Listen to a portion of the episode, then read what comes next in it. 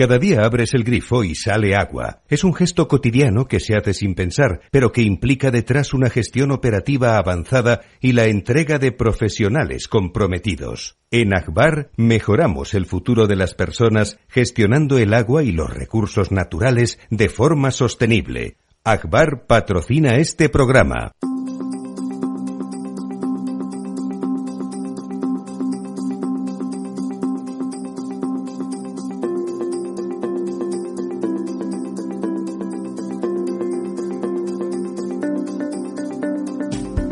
El Estado Ciudad, con Ramiro Aurín y Diego Jalón en Capital Radio.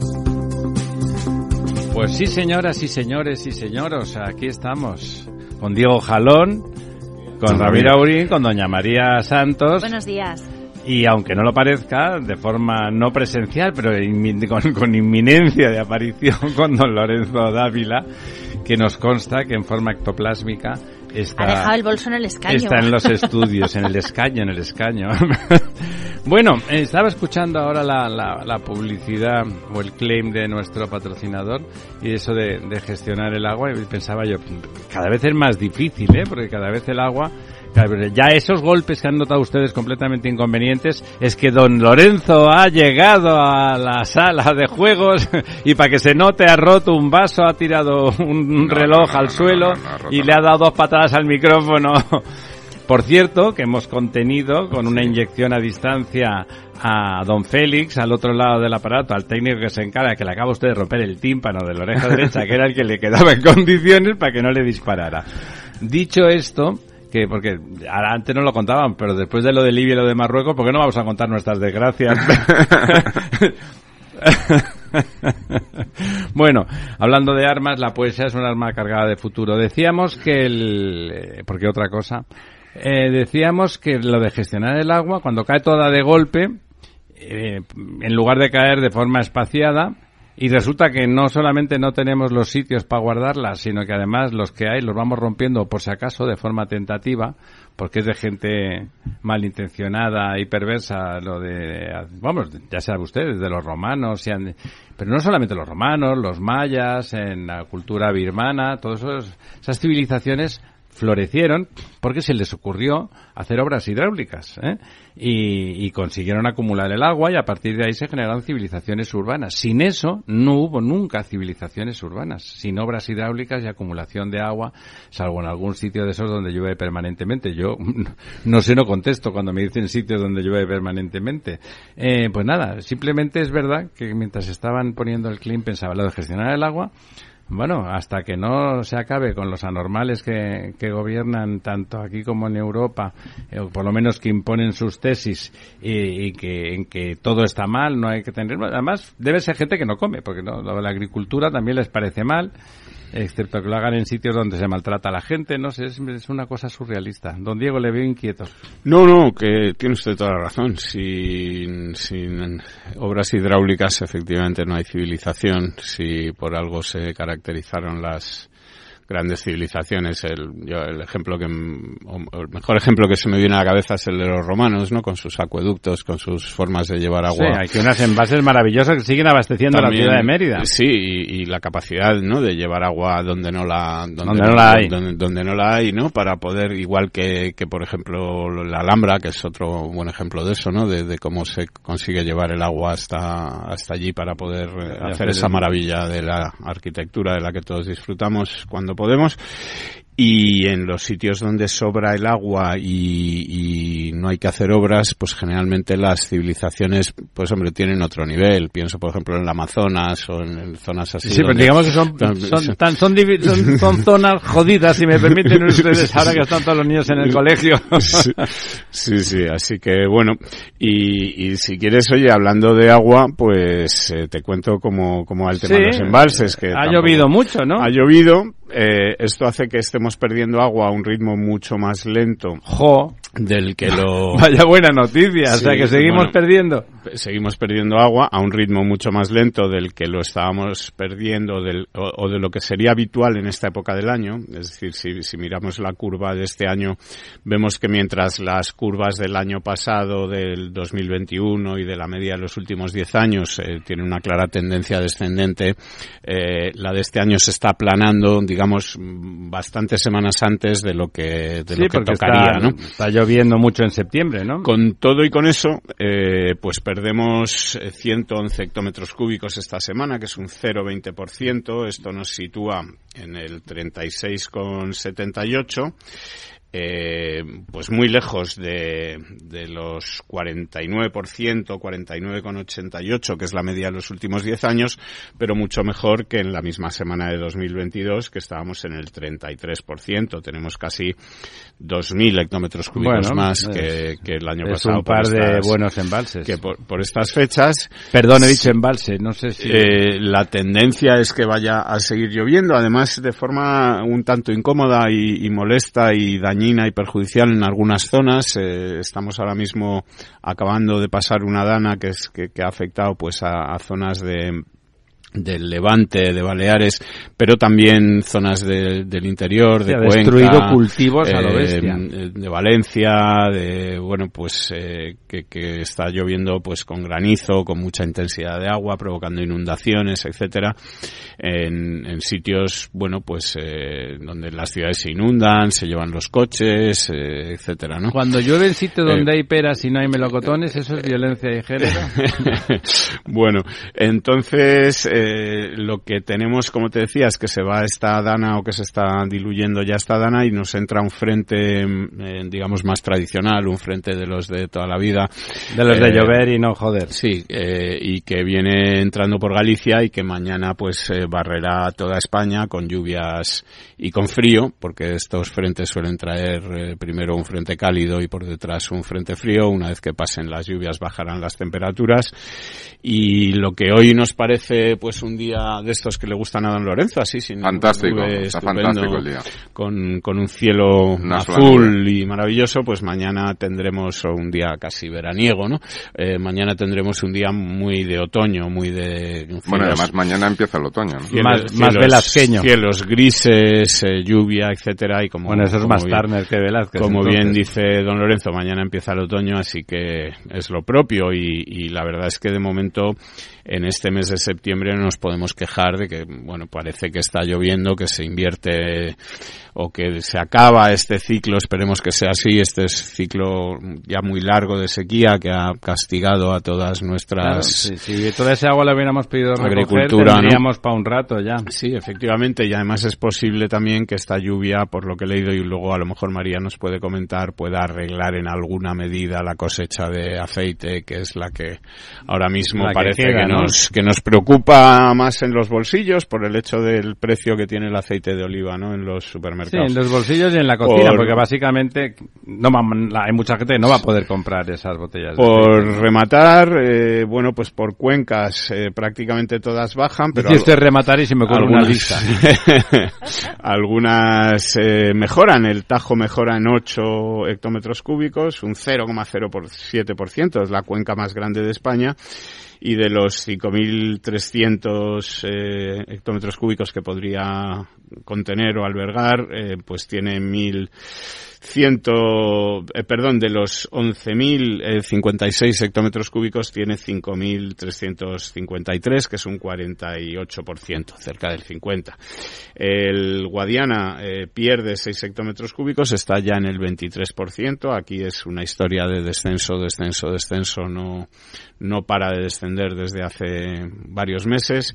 El Guadalquivir, muchísimo peor todavía que el Guadiana, con el 18% de agua Qué envasada. barbaridad, se dice pronto, el 18%. Y, y pierde además 29 hectómetros cúbicos esta semana. También pierde el Ebro 21, pero tiene un 36%. El Duero pierde 20, y está en el 44%. El Miño-Sil pierde 15, pero está en el 61% y tenemos que irnos hasta el Júcar para encontrar la siguiente cuenca que gana eh, dos hectómetros cúbicos, muy poquito, pero la cuenca del Júcar en el 47%, pues quién nos lo iba a decir hace unos años. Pues sí, ahí como una campeona. Eh, luego ya, pues eh, la peor cuenca, como ya comentamos la semana pasada también, que es la de Guadalete Barbate, que tiene un 16% agua embalsada y además pierde 4 hectómetros cúbicos esta semana la Mediterránea andaluza con un 24 que pierde 5 hectómetros cúbicos, la cuenca del Segura que pierde un hectómetro cúbico y está en el 25%. Eh, y luego ya pues en las cuencas pequeñitas quizá destacar que, que la cuenca de Cataluña interna que tiene un 22% agua embalsada en estos momentos pierde también 4 hectómetros cúbicos la del tinto Diel y Piedras, que estaba medio de moda cuando había elecciones y hablábamos de Doñana, ahora parece que hablamos más de pinganillos que de Doñana y de cosas de esas. ¿Se acuerda usted cuando el problema era la vivienda y la legislatura que viene iba a ser la, legislatura? Ahora es la legislatura del pinganillo. Ahora es el, el pinganillo, ¿no? Bueno, pues eh, lo que le comentaba, la cuenca del tinto Diel y Piedras está en un 57% y pierde pues 3 hectómetros cúbicos esta semana. Así que, bueno, pues como te decía, eh, las situaciones de descenso, etcétera, tal, pero bueno, con una cierta esperanza de que parece que las cosas van a menos mal. Van a menos mal. Eh, las Según como lo veamos, las pero bueno. tendencias parece que dejan de ser eh, tan negativas. Las pendientes de las curvas se Exactamente, y que estamos aplanando la curva, como decían aplanando la cabeza los comités de expertos médicos. Que bueno, los, pues si es como decían aquellos, no está la cosa Esa es la cosa chunga, entonces. Así que nada. El experto que nunca existió. Y para que sepa don Lorenzo que su pantano, el embalse de San Juan, pierde dos hectómetros cúbicos, se sitúa en 54 de un total de 138. O sea que ha acabado el verano, la verdad es que muy mal. Lo empezó bastante bien, pero. ha llovido, ¿eh? Pero en, la zona ha llovido bastante. Sí, ha llovido, pero. Habrán regado. Y, y estarán utilizando el agua para el riego también, ¿no? Ya que se acaba la temporada de ir en esas lanchas que tienen los amigos de Don Lorenzo para hacer esquí acuático. A mí cada vez que hablamos de las propiedades de Don Lorenzo y del pantano y tal, me, me, acuerdo siempre automáticamente, no lo digo nunca, pero aquel chiste de cuando algo del Peric, me parece que era, cuando algo, cuando el monte se quema, algo suyo se quema. Señor Conde. no, no, no, no, no, era... Marquito, yo un flotador allí. Un, flotador. un patito, ¿no? Doña María quería complementar la cosa. Sí, pues que tenemos una falsa sensación de que con estas lluvias hemos resuelto el problema de la sequía. Yo no la tengo la sensación. Y no ¿eh? nos podemos olvidar que seguimos atravesando un ciclo de sequía, llevamos por el quinto año, el 14,6% del territorio sigue en emergencia por escasez de agua y el 24,7% está en situación de alerta.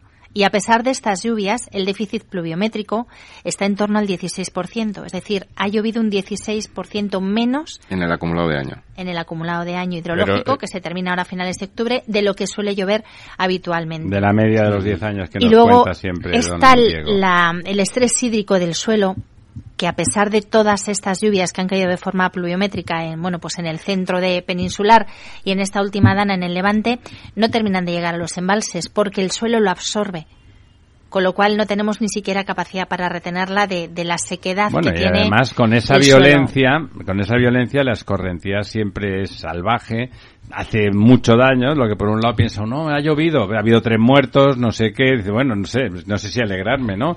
Eh, ha destruido no sé cuántas cosas, esos puentes, cosas que llevaban, eh, el puente destruido aquí en Madrid era del siglo del siglo XVIII. Del siglo XVIII. Se ha llevado por delante toda la captación Había del aguantado de 300 picadas. años y ahora de golpe, o sea, algo ha pasado, ¿no? Para que una cosa que llevaba 300 años tan tranquilita, eh, de golpe... Durante casi 10 días, 40 municipios de, de la provincia de Toledo, pues hemos tenido, yo los he sufrido en Seseña, eh, bueno, pues cortes de los suministros de agua porque la canalización, toda la captación ha habido que, que Claro, sustituirla. claro. Es una inversión en infraestructuras muy importante, que quizás sea una de las consecuencias más gordas de estas danas, que Bueno, cada vez son más frecuentes. Yo no tengo el dato, pero estaría dispuesto a jugarme algo a que durante, desde que se hizo este puente, ha llovido en alguna ocasión de la, mi- con la misma intensidad y con Casi la misma seguro, fuerza. porque son 300 pero años, periodo de desde largo. hace 300 años que se limpiaban los cauces de los ríos, etcétera, y como ahora hemos dejado de hacerlo,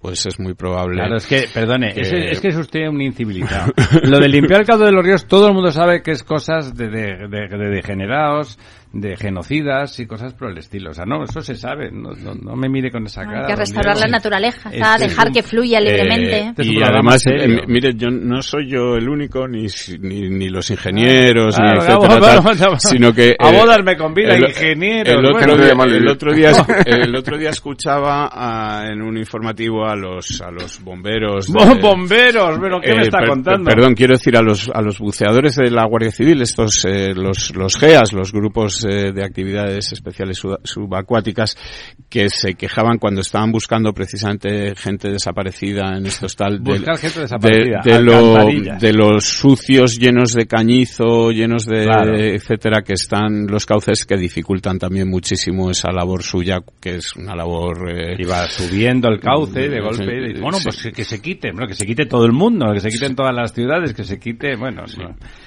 Eh, lo que ocurre, lo que tiene de interés si uno fuera marciano en lugar de, un ciudadano de la Tierra y de este país en particular, es que, claro, el cambio climático, o sea, usted lo niega, no, no, ¿cómo lo voy a negar? ¿No ha visto? Se aceleran las inundaciones, no sé qué. Lo que niego es la forma que tiene usted de gestionarlo. Que parece usted tonto.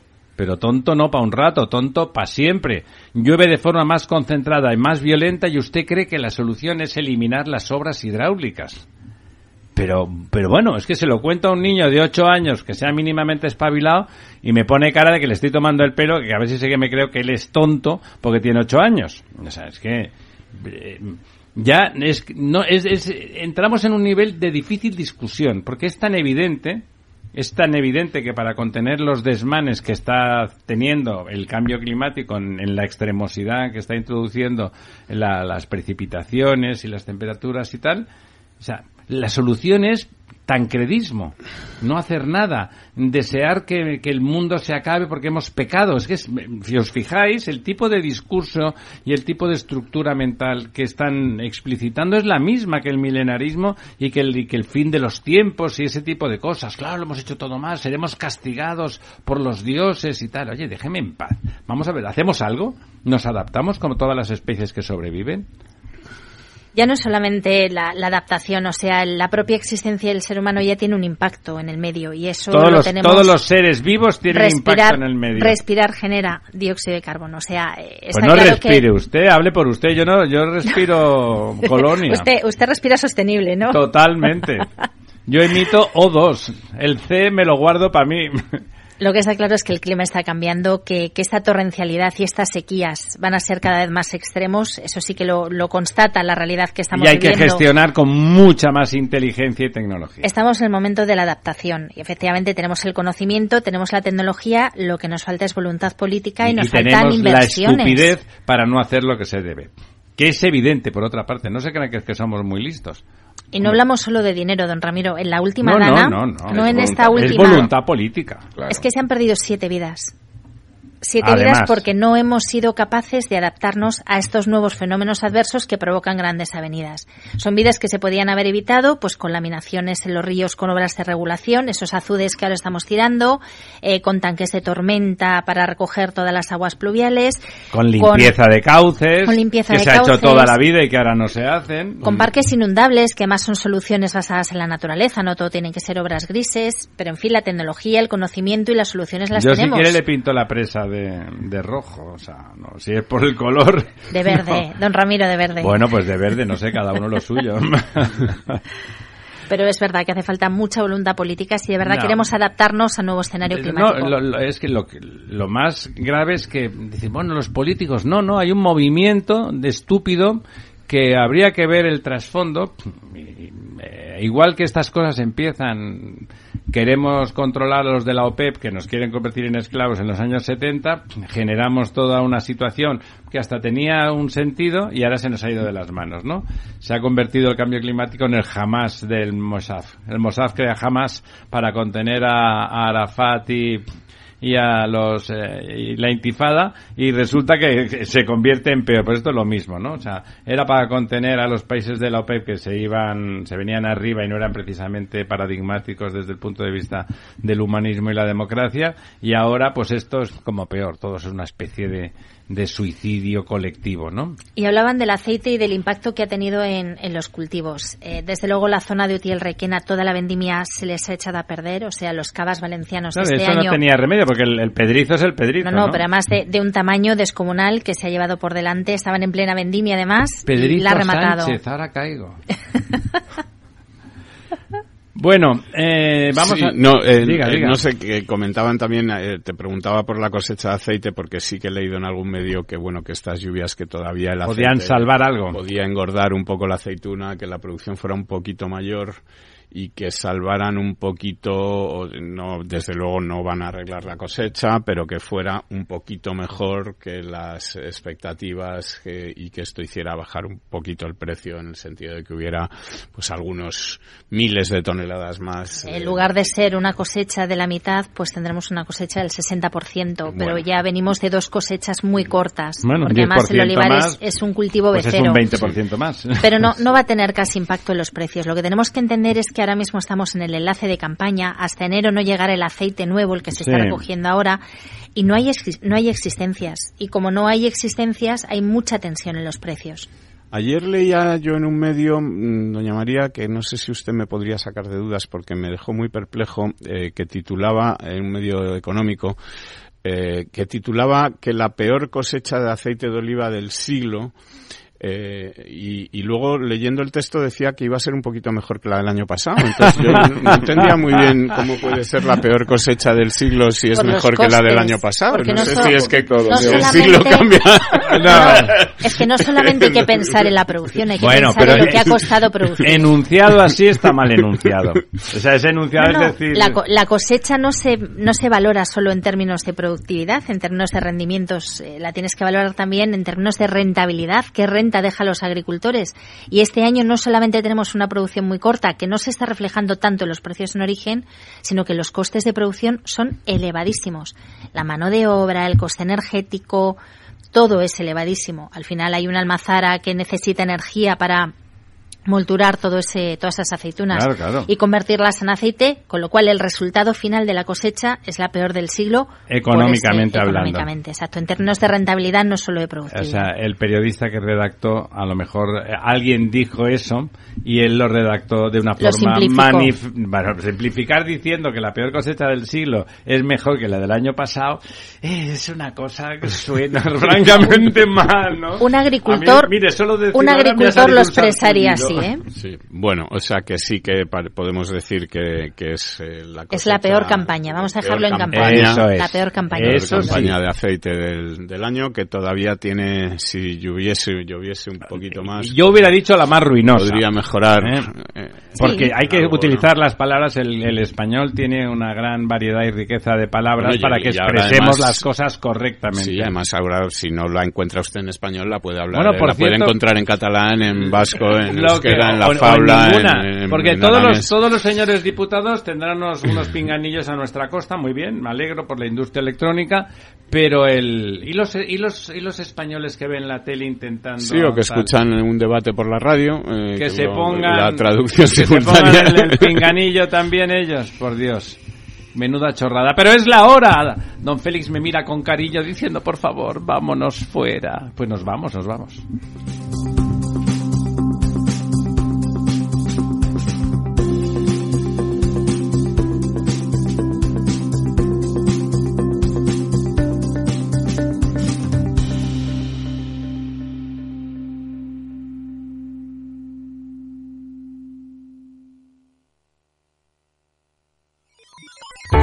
Los robots escuchamos Capital Radio. Es la radio más innovadora. Oímos a Saragot, con Luis Vicente Muñoz.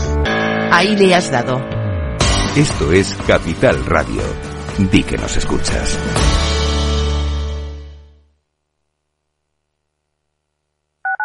Capital Radio 103.2 Gráficas Naciones. Más de 50 años de experiencia en el sector de las artes gráficas. Apostamos por la última tecnología tanto en impresión offset como en digital y gran formato. Realizamos todo tipo de impresión. Tarjetas de visita, folletos, libros, vinilos, decoración y montaje de stands. Más información en el 91 629 2145 o en gráficasnaciones.es. Si quieres estabilidad en el empleo, poder conciliar tu vida laboral y asegurarte una pensión para cuando te jubiles, debes escuchar Empleo Público. Todo lo relativo a las oposiciones, convocatorias, consejos para preparar las pruebas y la opinión de expertos de las administraciones públicas y de la formación. Los miércoles a la una y media de la tarde en Capital Radio tienes una cita con Empleo Público, con José Joaquín Flechoso.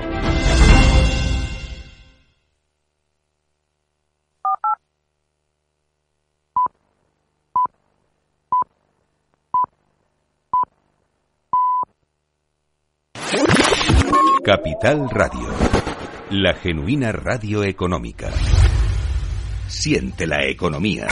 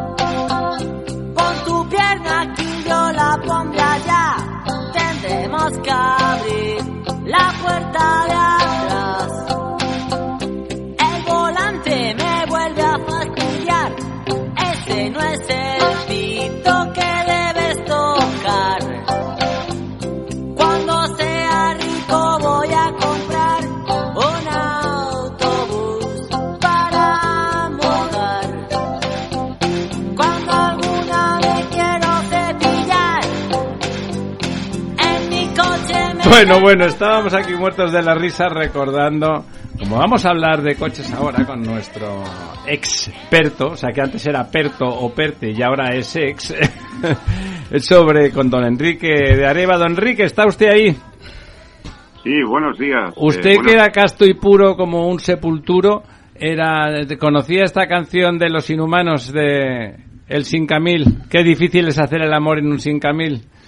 Usted lo ha probado, yo no he tenido nunca un vehículo de, de ese nivel, pero debe ser complicado. No, no, yo no, yo me saqué el carnet ya cuando era cuando era muy mayor, ya no existía el Sin Camil, que ahora es un coche de museo y era, pero vamos, lo recuerdo, lo recuerdo de cuando era niño, que era un coche chiquitín, como todos los de la época, y realmente hasta para los españoles bajitos, que eran casi todos entonces, o éramos casi todos entonces, debía ser complicado el asunto, y ejercitar ese verbo que no me atrevo a repetir, porque estoy seguro de que está prohibido. ese, ese noble trabajo que consiste en limpiar, o, en la carpintería también, y que de golpe aplicado a las artes amatorias se me antoja políticamente incorrecto. Bueno, eh, usted, como siempre, con esa corrección política, hace un mutis por el foro, gruñe de, finales y no dice nada. Bueno, eh, tenemos ahí una, una, explosión de júbilo por parte ministerial y sus, eh, sus habituales voceros en relación al, al PERTE al segundo PERTE, porque el primero fue un fracaso, y como fue un fracaso hubo que hacer una segunda convocatoria, y parece que ha tenido otro resultado, y a don Diego, que es un hombre aplicado, le parecía que, que, dudaba, porque es un hombre muy descartiano, entonces él tiene la duda como método sí, y, le eh, quería preguntar muchas cosas. Sí, eh, eh, buenos días, Enrique. no, el tema es un poco que hemos leído en la prensa y estamos escuchando hoy en noticias, etcétera. bueno, pues como decía don Ramiro, este anuncio jubiloso del Ministerio de Industria que dice que ha cerrado la convocatoria de este segundo PERTE del coche eléctrico con inversiones por 8.500 millones de euros. Eh, la pregunta primera que se me ocurre, eh, ¿esto quiere decir que se han adjudicado, es decir, que el gobierno ha otorgado 8.500 millones de euros de estos fondos europeos ya a, distintas empresas o, no es eso exactamente? La respuesta es muy clara, es no. Siga usted, eh, no sea tan sintético. es que la pregunta era muy directa. Y sí, sí. No, entiendo, don Enrique, entonces que lo que dice el gobierno es que lo que ha recibido son peticiones por esa cantidad de dinero, pero que de momento no están adjudicadas ni mucho menos. Como casi todo el resto de PERTES, por cierto. Desastrosamente. voy, a hacer, si me lo permiten, un pequeño repaso de lo que. Venga, vamos allá. El, PERTE del vehículo, del vehículo en España que después de eh, eh, el poco el poco resultado que se obtuvo de, la primera convocatoria del PERTE, como recordarán, una línea eh, de ayudas directas y financiación cercana a los 4.000 millones de euros, en los cuales se adjudicaron en la primera fase menos del 25% y se quedó pendiente una gran gran parte de estos recursos que se había dotado al PERTE del vehículo eh, para mm, mantener la industria española del automóvil de acuerdo con los cambios disruptivos que le están produciendo.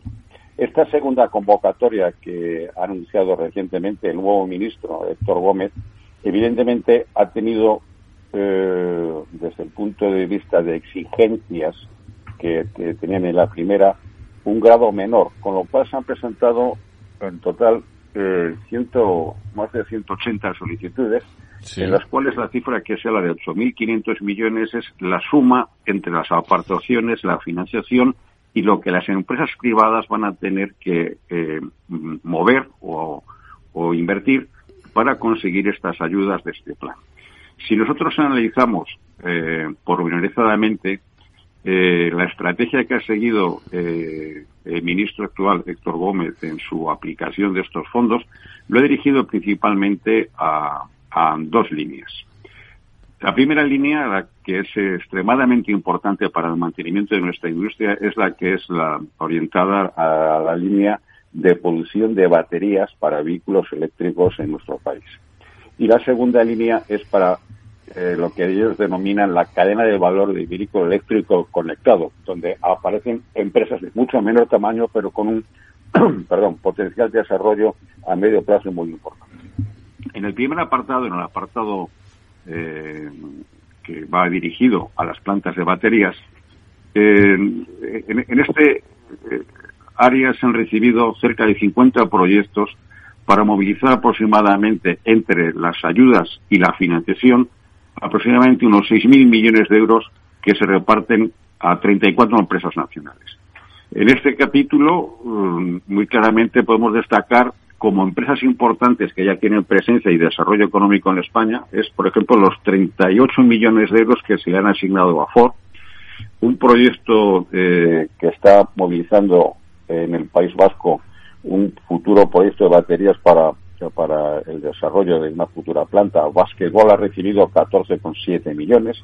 La conocida empresa de estampación de vehículos que también ha creado una división nueva para el tema de encapsular baterías para dos proyectos distintos, Gestamp ha recibido algo más de 13 millones de euros. Eh, Renault ha recibido cerca de, de, de 3 millones y medio y donde destaca sobre todo las ayudas concedidas tanto para SEAT 47 o 48 millones de euros y sobre todo para el proyecto en Extremadura de una futura planta de baterías en Navalmoral de la Mata a través de la China Envision y participada por Acciona Energía, donde han recibido 300 millones, que es el gran capítulo de aportación en este año. Si vamos ahora a, la segunda línea. Sí, eh, un, momento, un momento, don Enrique, si no, si no le importa.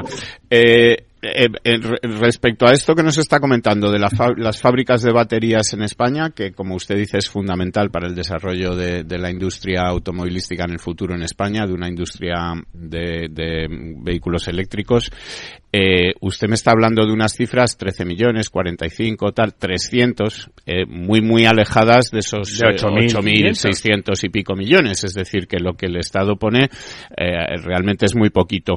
Pero con esto que el Estado pone o con estas ayudas, ¿podemos ya decir que va a haber alguna fábrica de baterías eléctricas en España? Es decir, que hay alguna ya comprometida, que ya sepamos que es una realidad, aunque no esté actualmente produciendo, pero que es una realidad que se va a instalar una fábrica de baterías eléctricas en España? Bueno, como la pregunta es muy concreta, le he de responder que únicamente tenemos desde el punto de vista de desarrollo de una planta de baterías la propuesta por el grupo Volkswagen en Sagunto, con una inversión muy importante del grupo donde toda la inversión total, tanto de la actuación de las plantas de producción que tienen en Martorell y Navarra, y unido esto supera los 10.000 millones de euros. Eh, es una fuerte apuesta del grupo Volkswagen, como hay que recordar que este grupo está presente en 16 países de la Unión Europea y apostar por España es, desde luego, que un, espaldarazo a la industria española. En relación con la pregunta de que, qué segundo proyecto de planta de baterías, quien tiene más cara y ojos en estos momentos es la de Extremadura, la de la Valmoral de la Mata, que está participada por un fabricante eh, chino y el grupo español Acciona. Porque eh, se hablaba también, don Enrique, de Estelantis, que Estelantis tenía intención de, instalar una planta en España. ¿Esta está incluida en este nuevo PERTE o hay ayudas para Estelantis en este nuevo PERTE, para esta nueva fábrica de baterías? No. Eh, Estelantis en estos momentos está eh, en un proceso de adaptación de sus plantas de producción en, España, donde sí se fabrican vehículos con opción de, ser electrificados 100%, pero las baterías no están fabricadas en España.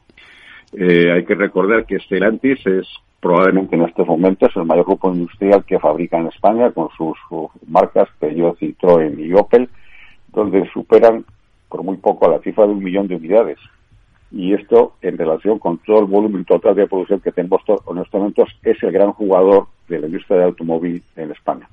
Pero no hay ninguna planta anunciada por parte de este grupo con instalación específica en España. Eh, sí que hay otros proyectos de plantas de baterías, pero que en estos momentos todavía están en fase embrionaria, donde evidentemente hay rumores de una planta eh, de baterías eh, en Castilla-León, de ubicación todavía no, no, definida. Hay también otro proyecto que suena bastante en una planta de baterías en el entorno de Aragón. Y evidentemente, para mantener los niveles de producción históricos que hemos mantenido en nuestro país, que hemos llegado a ser el octavo fabricante del mundo en automóviles y el segundo de Europa, eh, para volver a esta posición necesitaremos como mínimo cinco plantas de baterías para mantener los niveles de producción de acuerdo con el sistema que se tiene actualmente, que ya sabemos que producimos vehículos híbridos, donde el grupo Renault tiene focalizado toda la producción a este tipo de propulsión en las plantas de Valladolid y Palencia, pero que a partir de 2028 Luca de Meo tiene que tomar la decisión si se van a producir vehículos eléctricos en España o se van a producir únicamente en Francia.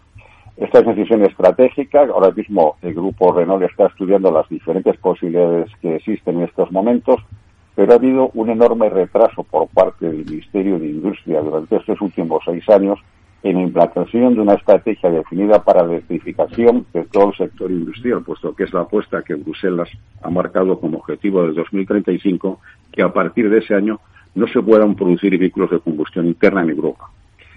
Como este retraso eh, eh, ha llevado a cabo una serie de decisiones un poco, a veces sin considerar un poco a los propios mm, eh, fabricantes, eh, lo que sí vemos es que esta segunda mm, actuación del, del PERTE 2, como se ha denominado, ha aglutinado una serie de proyectos que muchos de ellos, aproximadamente 50 proyectos, van encaminadas a esta vía, pero todavía el PERTE, inicialmente dotado con casi 4.000 millones, me imagino que habrá un PERTE 3, puesto que todavía, todavía tenemos un volumen de asignación de recursos aproximadamente entre unos 1.300, 1.400 millones que están pendientes de asignación.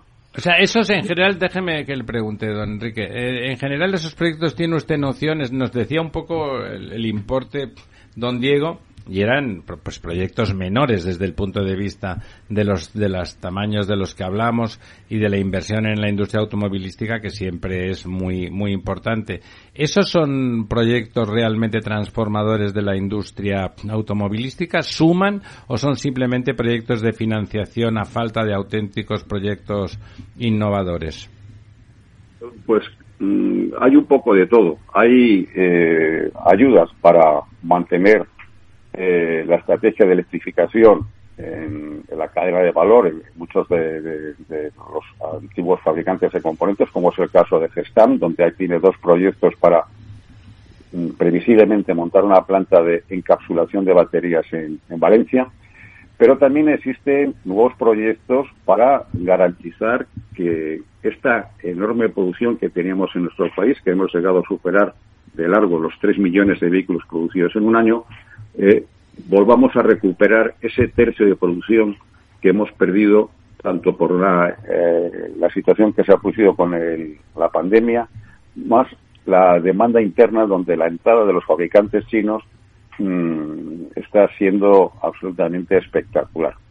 Eh, solo hay que ver, eh, recientemente se ha producido en Múnich un salón internacional donde se han visto que aparte de la, de la presencia de fabricantes europeos con sus nuevas novedades en vehículos eléctricos, los grandes líderes en estos momentos, y hay que reconocerlo, son los fabricantes chinos, con una apuesta muy, muy importante. Sí, lo del reconocimiento es evidente, don, don, Enrique, no queda más remedio. A ver qué nos quiere preguntar. Sí, eh, Enrique, a mí me gustaría, eh, porque has hecho una, una especie de fotografía o, imagen de lo que es un poco la industria del automóvil en España, pero eh, precisamente por esto último que comentas de la entrada de los fabricantes chinos en toda Europa, podemos decir que la industria del automóvil en Europa está en crisis está en crisis, eh, digamos, de modelo. Es decir, está claro que los chinos han, han, han avanzado y, y, tienen esa posición de liderazgo en una nueva tecnología que es el vehículo eléctrico.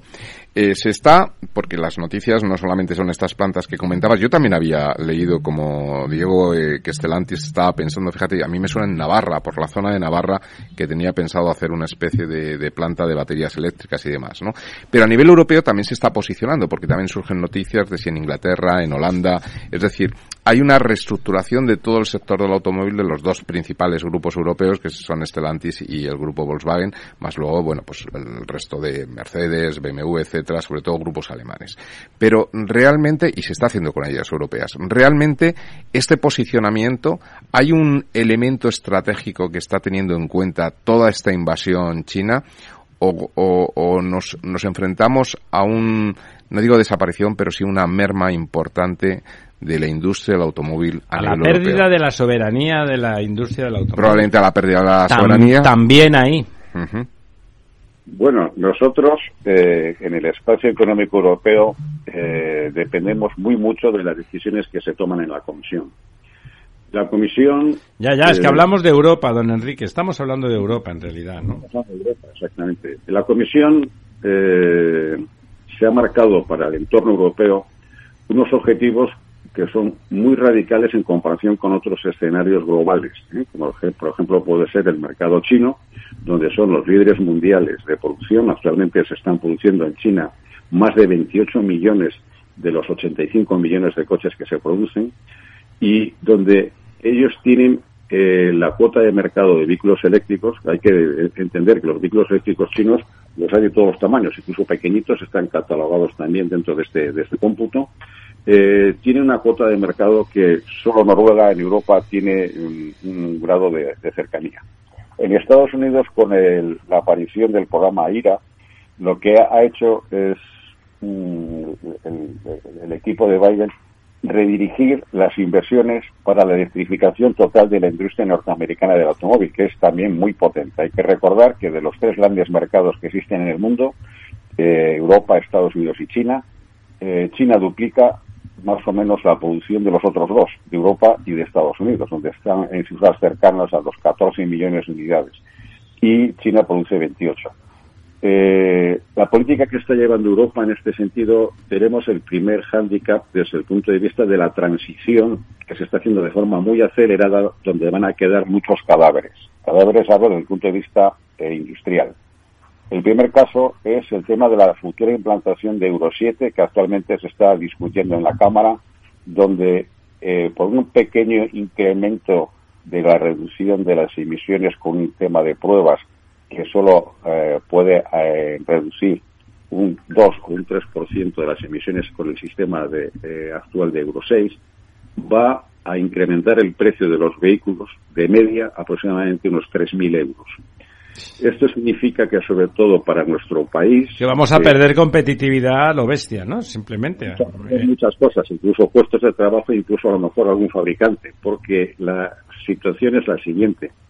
En un vehículo de en torno de 15 a 20 mil euros, subirle 3 mil euros es un auténtico hándicap. Es un 20%, claro. Muy importantes. En un vehículo de 80 a 100 mil euros, subirle 3 mil euros no se nota tanto, pero la diferencia que existe es que nosotros en España producimos principalmente vehículos con dos plataformas, que es la plataforma B y la plataforma C, vehículos pequeños y medianos. No producimos grandes berlinas ni grandes donde nos veremos afectados desde el punto de vista de producción con la instalación de esta norma. Hay una eurodiputada asturiana, ingeniera eh, del Partido eh, Ciudadanos, de Susana Solís, que es la que está defendiendo la posición española en que este tipo de actuaciones con Euro 7 se tendrían que eh, replantear de nuevo. Eh, hay que aclarar al, oyente, cuando dice usted la posición española, es la posición de los intereses españoles. La posición oficial del gobierno de España no es la de doña Susana Solís. No, la, posición del gobierno de España es, eh, ni se sabe, más o menos pero lo que está defendiendo esta eurodiputada, sobre todo por, las opiniones que ha mantenido con la industria española para poder mantener sus niveles de producción, es que esta norma se aplique eh, en un periodo de tiempo más largo, puesto que las reducciones de emisiones son ridículas y el, impacto que tendría en nuestra industria sería extremadamente importante. Demoledor, hay que decirlo en Román Paladino, demoledor.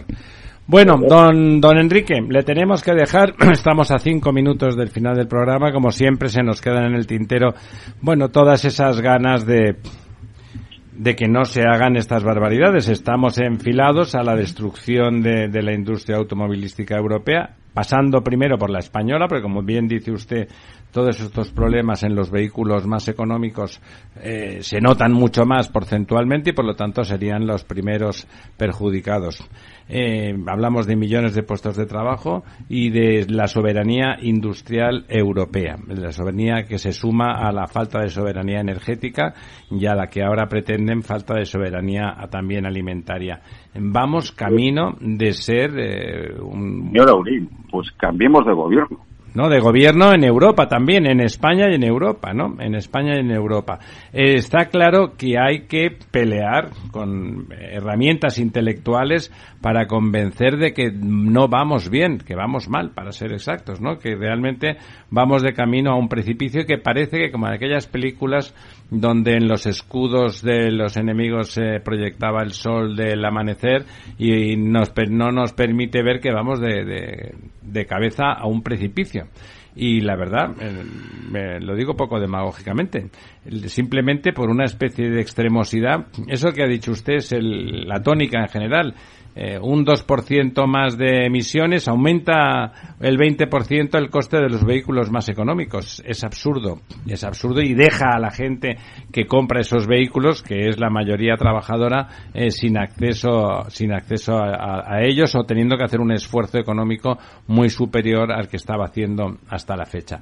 Estamos, eh, no se sabe muy bien qué, estamos envueltos en una especie de religión extraña que lleva a la destrucción de de, Europa como referencia. Y cuando uno no tiene la referencia económica, pierde la referencia cultural. Eso hay que acordarse. Si además de, de, una referencia económica éramos la referencia democrática y humanista del mundo, eso lo perderemos eh, por culpa de nuestra pérdida de potencia económica. Y el ejemplo contrario lo tenemos en los países árabes. Encarnan una civilización extraordinariamente menos respetuosa con los derechos humanos, por supuesto, nada democrática y donde la mujer es eh, un ser de segunda y en cambio sus posiciones eh, van ganando fuerza estrictamente porque tienen el poder económico.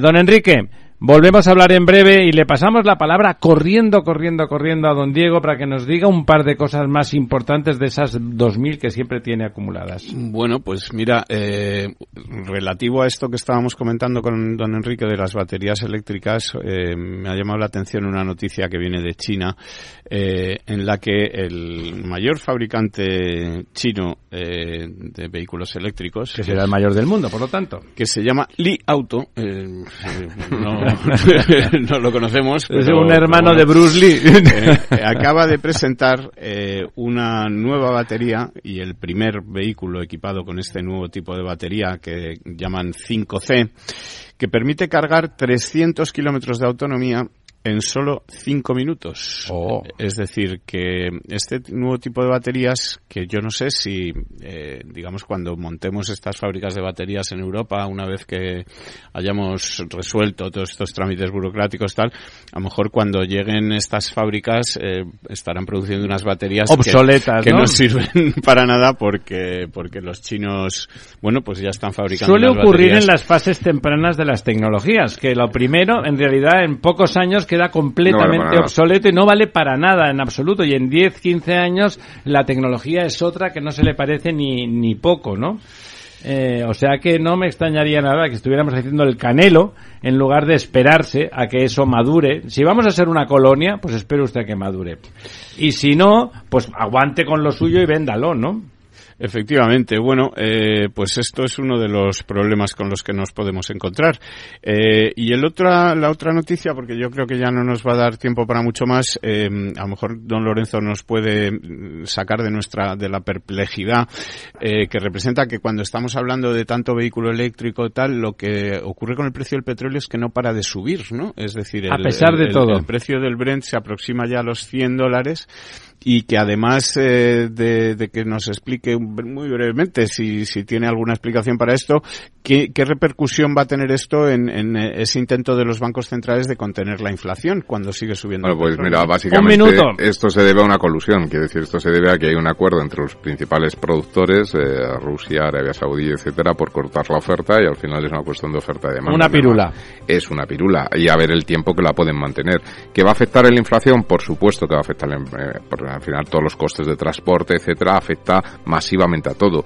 Afortunadamente eh, ya se ha producido el desacople con el tema de los precios del gas y el petróleo, eh, porque Europa sí, sí- sí que se ha hecho más autosuficiente o ha buscado otras alternativas con el tema del gas y por tanto no tendría por qué afectar a la electricidad, que es otro de los elementos importantes. Pero sin duda alguna esto, esto nos va a traer muchos problemas. Nos vamos, don Lorenzo, doña María, don Diego, don Félix, el gato. Nos vamos hasta esta noche en La Verdad Desnuda, donde vamos a dejar a todo, todo, todo en pelotas.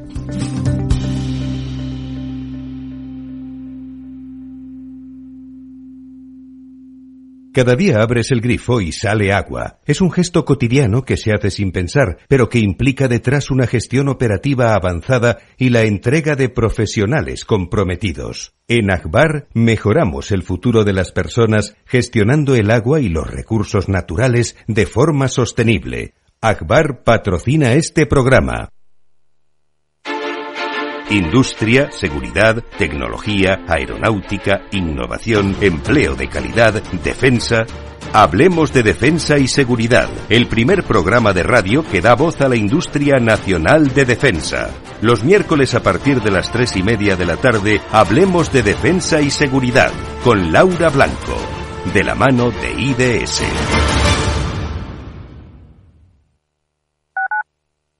Capital Radio, Madrid, 103.2. Hornos San Onofre. Somos pasteleros y eso nos gusta. Utilizamos materias primas que nos hacen disfrutar y elaboramos todos nuestros productos de forma artesanal, sin sucedáneos, ni margarinas, ni grasas trans. Sabemos que las cosas buenas son importantes. Con el hashtag buscamos gente dulce. Hornos San Onofre, calle San Onofre 3, teléfono 91 532 9060, www.pasteleriasanonofre.com. Disfruta de la mejor cocina gallega en Montes de Galicia. Todo un clásico moderno en el barrio de Salamanca. Disfruta de la variada dieta láctica, de las mejores carnes y pescados tratados con respeto y transparencia y regados con una de las mejores bodegas de la zona. En grupo, en familia o en pareja, Montes de Galicia te ofrece el espacio perfecto en cada ocasión. Las redes sociales, el uso de pantallas, los delitos cibernéticos, todo ello ligado a la adolescencia y la juventud. Nos preocupan nuestros hijos y su exposición a la tecnología. Y por eso tienen un espacio en nuestras familias enredadas, con Pilar Rodríguez los martes en el balance.